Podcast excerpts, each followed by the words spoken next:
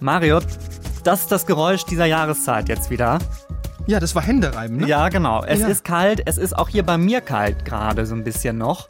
Äh, Stoßlüften hat uns alle auch in-house sozusagen in den Winter katapultiert und auch draußen kommt er so langsam. Pulli und Jacke, auch bei dir schon?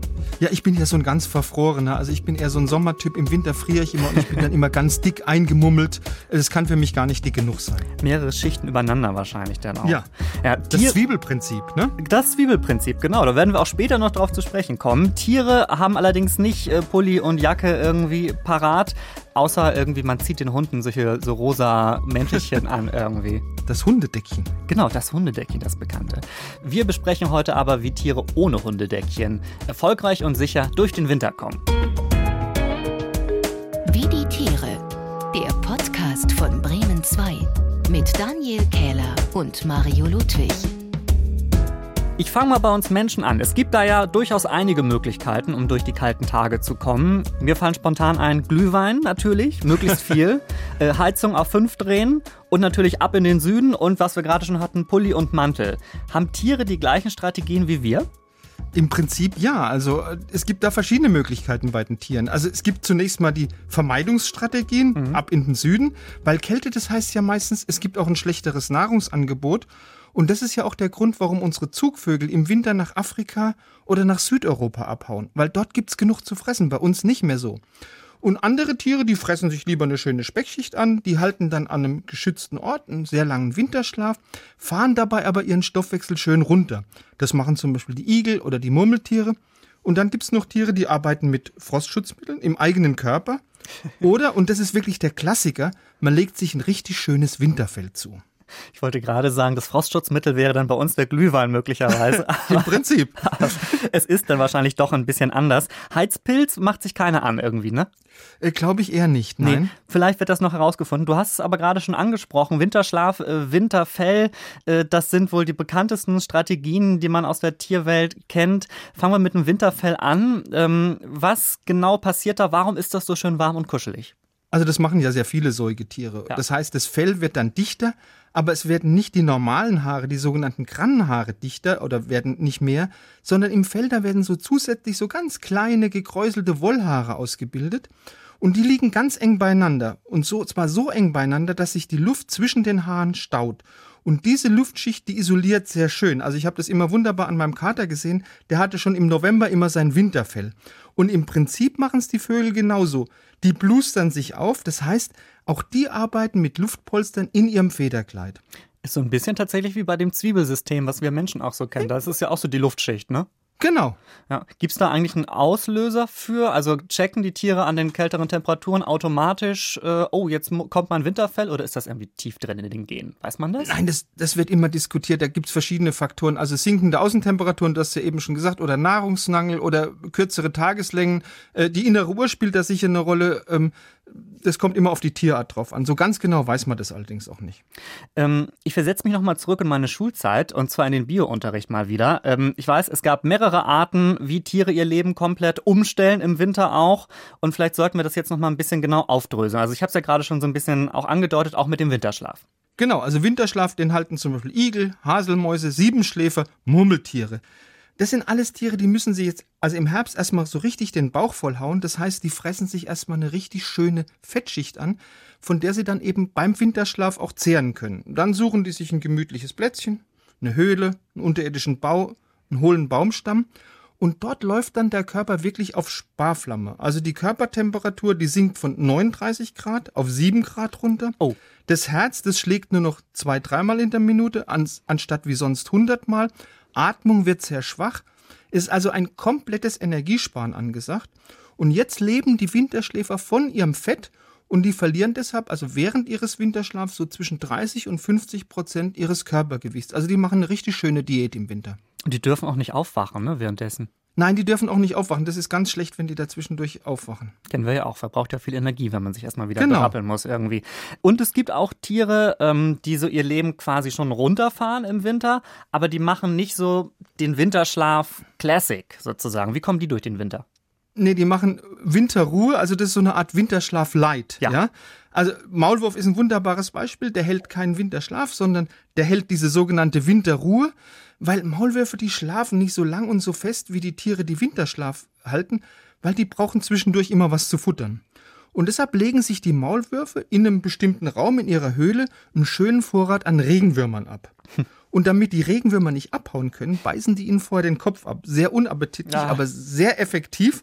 Das heißt, die Regenwürmer, die leben noch so ein bisschen, können aber nicht abhauen. Und dadurch hat der Maulwurf immer schön im Winter Frischfleisch. Der hat also eine richtige Frischfleisch-Speisekammer in seinem Bau drin. So eine Fleischtheke unterirdisch, nicht schlecht. ja, genau. Ähm, Vorräte sprichst du an, ähm, kennen wir ja auch wirklich genauso. Also im Winter zehrt man am, äh, vom eingeweckten Gemüse oder Obst und Konserven und naja, vielleicht kriegt man auch manchmal was aus dem Supermarkt, aber häufig sind es eben die Sachen, die nicht frisch sind. Und dann geht es eben im Winter an die Vorräte, auch bei uns ist das so.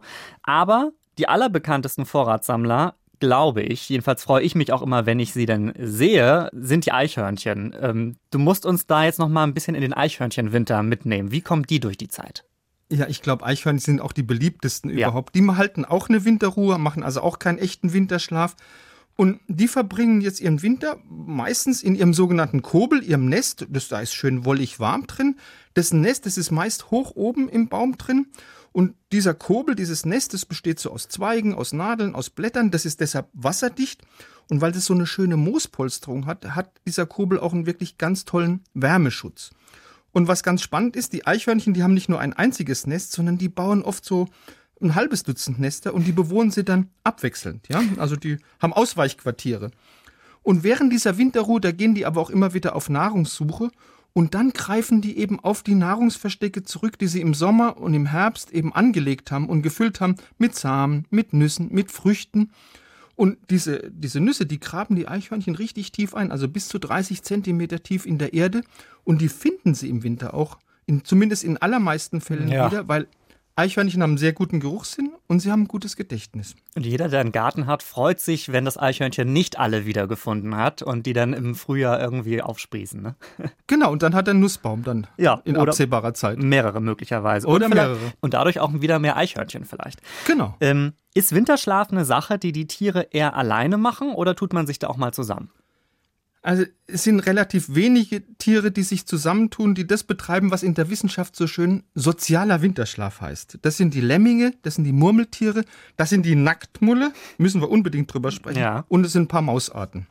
Bei uns ist das ja eher ähm, im Winter, finde ich, so eine Kopfsache. Also es ist nicht schön draußen, ähm, man neigt dazu, so ein bisschen niedergeschlagen zu sein. Es ist ganz gut, wenn man andere Leute um sich herum hat. Ich vermute mal, bei den Tieren ist das nicht dieser psychologische Ansatz, sondern warum tun die sich zusammen zum sozialen Winterschlaf? Nee, das machen die tatsächlich, um zu überleben. Also ich will das mal am Beispiel von den Lemmingen erklären. Also wer Lemminge jetzt nicht kennt, das sind Wühlmäuse aus der Arktis. Hm. Die verlieren wie andere kleine Säugetiere auch relativ schnell Wärme, weil sie ein sehr dünnes Fell haben. Und um jetzt diesen Wärmeverlust auszugleichen, da müssten sie im Winter jetzt praktisch ununterbrochen fressen. Das geht aber im Winter natürlich nicht. Und deshalb schmiegen sich diese Lemminge in ihren Überwinterungshöhlen ganz eng aneinander, oh. damit sie sich eben gegenseitig aufwärmen können, wenn es draußen so richtig kalt ist. Und das ist ja ein sogenanntes Gruppenkuscheln. Und das erhöht natürlich auch die Chance von den Jungtieren, auch einen harten Winter zu überstehen, weil die haben natürlich auch im Vergleich zu ihren Eltern nur ganz wenig Energiereserven. Die werden dann schön eingekuschelt, auf jeden Fall. Genau. Ähm, du hast es eben schon angesprochen. Dein absolutes Lieblingstier, das weiß ich, ist, ist äh, der Nacktmull. Und beim Kuscheln, ich vermute, es geht in Richtung Kuscheln. Also halt, sie sind halt nackt. Da ist denn nicht so viel Kuscheln? Oder wie, wie machen die das? also vielleicht muss man erstmal sagen, Nacktmulle gehören ja wirklich zu den hässlichsten Tieren überhaupt, haben kein ja. Fell, haben, haben keine Ohrmuscheln, haben eine schrumpelige Haut, haben diese furchtbaren Raffzähne. Ich liebe sie trotzdem. Und sie haben auch eine sehr dünne Haut und eine sehr dünne Fettschicht. Und wenn jetzt die Gefahr besteht, dass die zu sehr auskühlen, dann regulieren die auch ihre Körperwärme durch Gruppenkuscheln. Also da pressen sich mehrere Mulle im Nest möglichst eng zusammen, aber so ganz harmonisch geht's bei Kälte im Nacktmullstaat eben nicht immer zu. Haben die Lagerkoller? Nee, also im Nacktmullstaat herrscht ja eine ganz strenge Hierarchie und die ganz niederrangigen Nacktmulle, die also auf der Leiter ganz unten stehen, die müssen bei ganz niederen Temperaturen auch, auch oft noch als Wärmespender herhalten. Also sobald es kalt wird, da werden die und das sind wirklich arme Teufel, die werden von ihren höherrangigen Artgenossen aus dem unterirdischen Nest rausgejagt, dann drehen die an der Oberfläche, diese unterprivilegierten Nacktmulle, schön ein paar Runden und dann sind die eben gut erwärmt, sie haben sich ja sportlich betätigt mhm. und dann kommen die sozusagen als lebendiges Heizkissen in den Bau zurück. Ist natürlich ziemlich fies, das Ganze. Und ich weiß auch nicht, ob ich das. Können die schwitzen? Weiß man das? Äh, das weiß ich jetzt nicht. Aber vielleicht ist die Frage, ob das wirklich so angenehm ist, wenn man da so einen äh, ausdünstenden Nacktmull irgendwie neben sich liegen hat. Aber das ist, glaube ich, denen dann auch nicht so wichtig. Viel besser bei uns Menschen äh, im Winter sich einzukuscheln. Da äh, machen wir Kaminern oder Heizung auf acht und äh, dann wird's ganz wunderbar. Und nach, diesen etwas, nach dieser etwas fiesen Tiergeschichte aus dem unterirdischen Reich der Nacktmolle, über die wir demnächst sicherlich noch einmal werden reden müssen, Mario, da bin ich mir ganz Ga sicher. Ganz sicher, ganz sicher. Ähm, erzählen wir jetzt ein paar Tiergeschichten, und zwar Tiergeschichten von früher. Bei uns hätten. Unsere wunderbare Rubrik, in der wir jetzt eine kleine Pause vom Winter machen. Wir haben beide ein Tier rausgesucht, das es leider nicht mehr gibt, aber über das man unbedingt noch mal sprechen sollte. Und ich mag das sehr gerne, weil wir auch äh, uns da immer so ein bisschen gegenseitig überraschen lassen, welches Tier der jeweils andere rausgesucht hat. Ähm, Mario, ich habe ein Tier, das fliegt. Ist, wie ist es bei dir? Ich habe auch eins, das fliegt. Oh, okay. Oder das flog, muss man ja es eigentlich flog, sagen. Es flog. Vielleicht haben wir beide das gleiche. Fang mal an. Also ich habe den Guam Flughund. Nee, den habe ich, ich nicht. Ich hoffe, den hast du nicht. Nee, okay. den habe hab ich nicht. Erzähl mal. Äh, ich darf den mal vorstellen. Also vielleicht muss man zuerst mal Flughunde vorstellen. Das sind also jetzt keine Hunde mit Flügeln, sondern das sind Tiere, sind mit unseren Fledermäusen verwandt, sehen auch ähnlich aus, leben aber in den Tropen, mhm. sind Veganer, ernähren sich also von süßen Säften, von Früchten. Und Flughunde heißen deshalb, weil ihre Schnauze so an eine Hundeschnauze erinnert. Und sie sind viel größer als Fledermäuse. Also der größte Flughund der Welt hat eine Spannweite von 1,7 Metern, also richtig groß. Mhm. Und unser Flughund, um den es hier geht, der Guam-Flughund, der so eine mittelgroße Art hat, eine Spannweite knapp einen Meter. Und der Guam-Flughund, der Name verrät es ja schon, das war eine Flughundart, die war ausschließlich auf der Pazifikinsel Guam zu Hause. Ah ja. Aber das Dumme ist, die Einwohner von Guam, die Ureinwohner, die essen für ihr Leben gern Flughund. Flughunde, also ja. Absolute Delikatesse. Also wenn da, wenn es da einen Flughund in Kokosnussmilch äh, gekocht oh. gibt, da lassen die alles stehen und liegen. Und früher hat man diesen Flughund nur zu Dorffesten, zu Hochzeiten, zu religiösen Zeremonien gegessen. Und sehr interessant, die Frauen haben traditionell nur das Brustfleisch gegessen, die Männer haben das Tier komplett gegessen, also mhm. mit Flughäuten, mit Kopf. Oh. Und aber als dann die Ureinwohner von Guam, die sogenannten Chamorro, als die dann Zugang zu Schusswaffen hatten, da haben, konnten die die Flughunde, die sie ja früher nur also mit ganz großem Aufwand mit Netzen gefangen haben, einfach bequem im Gewehr erschießen. Das heißt, aus dem Festschmaus ist letztendlich ein Alltagsessen geworden. Mhm. Und das hatte dann die Folge 1968 hat man das letzte Weibchen gesichtet und jetzt ist der Guam-Flughund für ausgestorben erklärt worden. Faszinierende Tiere, die man liebt, sollte man nicht essen, lernen wir aus dieser Geschichte. Und schon gar nicht in Kokosnussmilch. Nee, schon gar nicht das.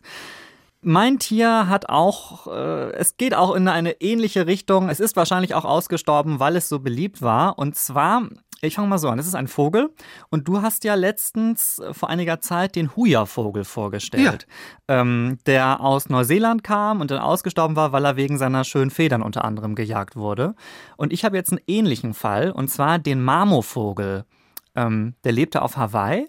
Ähm, ich habe hier ein Bild von mir. Ich poste das auch noch auf unserem Insta-Account, wie die Tiere. Äh, da sah eigentlich aus wie so ein bisschen wie so ein Rabe mit so einem sehr langen, nach unten gebogenen Schnabel. Äh, bisschen dämlich sieht dieser Schnabel, bisschen dämlich sieht dieser Schnabel ehrlich gesagt aus. Hat ein größtenteils schwarzes Gefieder, aber eben auch einzelne gelbe Federn, schöne kräftige Farben. Gab auch unter verschiedene Unterarten. Äh, einer hat ein bisschen mehr Gelb, der andere ein bisschen weniger. So, ist aber eben ausgestorben Ende des 19. Jahrhunderts. Und warum? Also soweit ich das recherchieren konnte, zum einen unter anderem, wir haben das schon häufiger gehabt, durch eingeschleppte Raubtiere, aber es gibt noch einen zweiten sehr großen Grund und der wird dann auch klar, wenn ich den deutschen Namen äh, des Marmorvogels nenne, Königskleidervogel. ne? okay. Also es ist so ein bisschen wie letztens, auch hier äh, wurden Marmos gefangen und zwar wegen ihrer gelben Federn unter anderem und da gab es den König Kamehameha, der erste genauer gesagt, der hatte eine besonders beeindruckende Idee. Er wollte einen Umhang, ein Cape aus gelben Marmorfedern. Ich habe Quellen gelesen, da steht, 80.000 Vögel mussten dafür ihre Federn lassen. Ziemlich äh, unfassbare Zahl, ich finde. Insgesamt 450.000 Federn wurden da rein verarbeitet in diesem blöden Umhang. Gut, er sieht relativ beeindruckend aus. Aber da hätte man doch noch eine andere Lösung irgendwie für finden können. Dann hätten wir den Marmorvogel vielleicht heute noch unter uns irgendwo. Das wäre doch schön.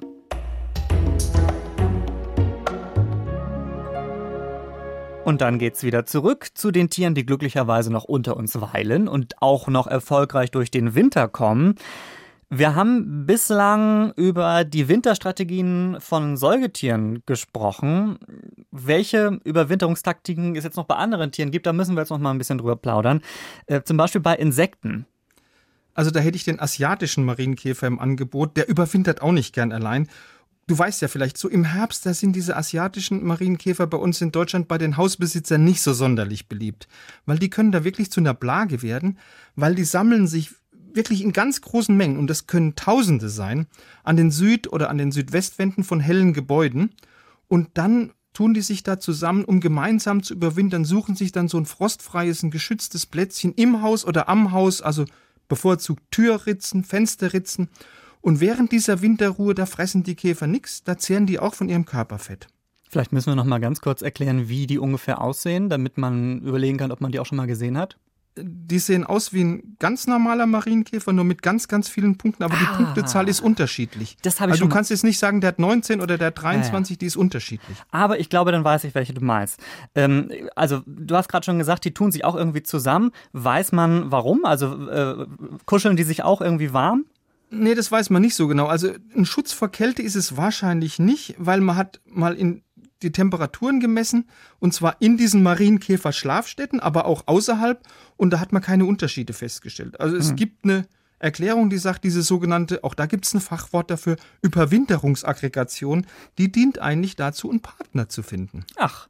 Ich dachte ja. eigentlich immer, dass Insekten äh, den Winter vielleicht gar nicht überleben oder so. Und jetzt hören wir sogar, dass es so eine, so eine Single-Börse im Winter auch irgendwie äh, sein könnte, an einer frostfreien Stelle irgendwie am Haus ist ja bei uns auf dem Weihnachtsmarkt auch nicht viel anders, ne? Äh, zumindest im Herbst gibt es es, ja. Im Herbst gibt es was? Eine Partnerbörse bei Insekten, also so. bei Marienkäfern. okay, ich glaube, das hat jeder, jeder ja. verstanden, außer mir. Wobei, wir haben jetzt erstmal nur die Marienkäfer angesprochen. Wie sieht es mit anderen Insekten aus? Also, wer auch noch gemeinsam überwintert, sind Bienen. Die überwintern ja in ihrem Bienenstock und die machen auch Gruppenkuscheln, wie die Lemminge auch. Mhm. Also, die bilden eine sogenannte Wintertraube. Also, da ziehen sich bis zu 10.000 Bienen um die Königin rum zu so einer ganz dichten Traube zusammen. Und das hat auch einen guten Grund, weil durch Muskelzittern und durch ganz enges Aneinanderkuscheln, da können sich die Bienen auch wunderbar warm halten, bis der Frühling kommt. Und deshalb ist in so einem Bienenstock auch im tiefen Winter eine sehr angenehme Temperatur, so etwa 20 Grad. Oh. Und um die beste Position in dieser Wintertraube, die wäre ja innen, da wird bei hm. Bienen mhm. nicht gestritten. Weil also die ausgekühlten Bienen im Außenbereich, die werden immer von den schön aufgewärmten Bienen aus dem Innenbereich abgelöst. Also da merkt man schon, Bienen sind sehr soziale Tiere wenn ich mich da nochmal reinversetze, die Bienen äh, sind ja eigentlich sonst ständig unterwegs äh, oder ja. sehr häufig unterwegs. Wenn ich jetzt so an den äh, Sommer, früh, ans Frühjahr, an den Herbst auch denke. Ähm, Jetzt können die aber die ganze Zeit ja eigentlich relativ wenig machen im Winter. Ich gehe nicht davon aus, dass die irgendwie draußen unterwegs sind. Also wie verändert sich ähm, der Alltag von den Bienen sonst noch? Also sie können zum Beispiel wegen der Kälte äh, nicht aufs Klo gehen. Ne? Oh. Raus können sie nicht und es gibt auch im Bienenstock jetzt keine speziellen Toiletten. Aber Bienen sind sehr saubere Tiere. Die halten immer ihren Stock sehr sauber. Die wollen natürlich verhindern, dass sich da Keime ausbreiten und das ganze Bienenvolk gefährden. Und sie haben für dieses Problem, weil es eben keine Toiletten gibt, eine sehr praktische Lösung gefunden. Also während der Winterzeit, da wird der Stoffwechsel von den Bienen stark reduziert. Das heißt, es fällt nur wenig Kot an. Der wird im Darm gespeichert. Das heißt, letztendlich die Bienen verkneifen sich dieses aufs Klo gehen bis zum nächsten Frühjahr. Und am ersten warmen Frühlingstag, da kommt es dann zum sogenannten Toilettenflug. Das sagen die Inka wirklich, ja. Das heißt, alle Bienen des Staats fliegen gemeinsam aus, um jetzt endlich, endlich ihren Darm zu entleeren. Die Nachbarn von den Imkern, die mögen das überhaupt nicht, weil Bienen werden von hellen Flächen wirklich geradezu magisch angezogen. Mhm. Und da wird natürlich dann bei dieser gemeinsamen Darmentleerung so manches frisch gewaschene Auto über und über mit so gelben Pünktchen gesprenkelt. Und das mag natürlich keiner. Ach, sieht doch ganz nett aus. Die kuscheln sich also zusammen im Winter und ähm, halten alles an sich, sage ich mal so. Ja. Ähm, was machen jetzt Insekten, die nicht in so einem großen Verbund leben? Also zum Beispiel der Zitronenfalter, einer unserer häufigsten Schmetterlinge, der hat gleich zwei wirklich geniale Tricks auf Lager. Mhm. Der hat in seinem Blut ein körpereigenes Frostschutzmittel, Glycerin. Dadurch kann seine Körperflüssigkeit nicht gefrieren. Und zum anderen scheidet der Zitronenfalter am Anfang vom Winter einen Teil seiner Körperflüssigkeit ab. Das heißt, alles Wasser, was der nicht unbedingt braucht, das wird quasi abgelassen. Und du weißt ja, wo nichts ist, kann auch nichts Mhm. gefrieren. Das heißt, der trinkt auch wahrscheinlich nichts. Nee, Ähm, so, jetzt haben wir äh, Insekten, von denen ich erst gar nicht wusste, dass sie teilweise überhaupt durch den Winter kommen. Wir haben über die Säugetiere gesprochen. Ähm, und dann sollten wir auch noch über äh, zum Beispiel über Fische sprechen oder alle, die im äh, Wasser wohnen. Wie machen die sich gemütlich im, im Winter? Die kuscheln sich ja nicht ins Eiswasser. Also die wirklich außergewöhnlichste Strategie, um die Kälte zu überstehen, die kalte Jahreszeit zu überstehen, die findest du beim nordamerikanischen Waldfrosch. Hm? Kennen hier die wenigsten, ist ein ganz normaler Frosch. Und da hat man sich wirklich lang gefragt, hey, der hat ja kein schützendes Fell. Wie kommt der eigentlich in diesen klirrend kalten Wintern in Nordamerika, also in den USA und Kanada zurecht? Wie kann der da überleben? Und die Wissenschaft hat es auch rausgekriegt. Die Frösche haben wirklich einen ganz einfachen Trick entwickelt, mit dem sie verhindern, dass ihre Körperflüssigkeit einfach nicht gefriert. Und zwar, du wirst jetzt staunen, indem sie sich das Pinkeln verkneifen. Auch. Weil dadurch, dass sie sich das Pinkeln verkneifen, steigt ja die Konzentration an Harnstoff in ihren Körperzellen. Und dieser Harnstoff, der wirkt jetzt ähnlich wie so ein Frostschutzmittel und der schützt damit die Frösche vor dem Kältetod. Und wie das jetzt die Harnblase von den armen Fröschen so richtig aushält über den ganzen Winter, das weiß ich nicht. Aber ich kann dir sagen, die Frösche müssen im Frühjahr wahrscheinlich ganz gewaltig pinkeln als allererstes. Und wie ist es bei anderen Teichbewohnern, also zum Beispiel bei Fischen? Also die Fische, die halten sich immer im Winter am Grund von einem Gewässer auf, weil einfach das Wasser dort am wärmsten ist. Das hängt damit zusammen, das Tiefenwasser von Teichen, das wird niemals kälter als 4 Grad. Bei 4 Grad hat Wasser die größte Dichte und sinkt deshalb nach unten. Das kältere Wasser dagegen, das steigt nach oben. Und deshalb friert ein Gewässer immer von der Oberfläche her zu. Und wenn die dann auf dem Grund sind, dann halten die Fische schön eine sogenannte Winterruhe, also diesen Winterschlaf light, Herzschlag wird reduziert, Temperatur und Stoffwechsel werden abgesenkt und Nahrung brauchen die Fische dann auch keine mehr im Winter. Wie die Tiere durch den Winter kommen, das haben wir zum größten Teil schon geklärt. Jetzt werdet ihr sagen, ey, äh, was ist denn eigentlich mit den Vögeln? Da gibt's doch auch noch relativ viel zu erzählen bestimmt. Und ja, natürlich gibt es das. Und deswegen haben wir das schon getan in einer Folge, wie die Tiere reisen, heißt die. Da haben wir darüber gesprochen, wie und warum sie in den Süden kommen. Und äh, auch, dass es gar nicht an der niedrigen Temperatur direkt liegt, sondern dass es andere Gründe hat, weshalb sie in den Süden entfliehen. Das hört ihr also in unserer Folge Wie die Tiere reisen. Aber diese Winterfolge heute ist noch nicht vorbei, denn äh, wir haben ja noch das hier. Welches Tier klingt hier? Und das kommt heute mit Tobi aus dem Bremen 2 Team. Hallo. Hi, ihr beiden. Tag. Hallo Tobi. Es wird spannend heute. Wieso wird spannend? Naja, weil ich letztens sehr gut aufgeholt habe, möchte ich mal sagen. Und ich kurz davor bin, den Gleichstand zu erreichen. Kurz davor, es steht Das- ganz genau 5,5 zu 4, oder? Ja. Für Mario. Ja, und das werden wir heute ausbauen. Also selbst, Daniel, selbst wenn du heute gewinnst, äh, Ja. bist du trotzdem nicht. Dieser halbe Punkt, den er sich irgendwo mal erschlichen hat. So lang lasse ich, so, so nah lasse ich ihn nicht ran. Okay. Okay, dann geht es jetzt schon los und ihr müsst raten, was es ist.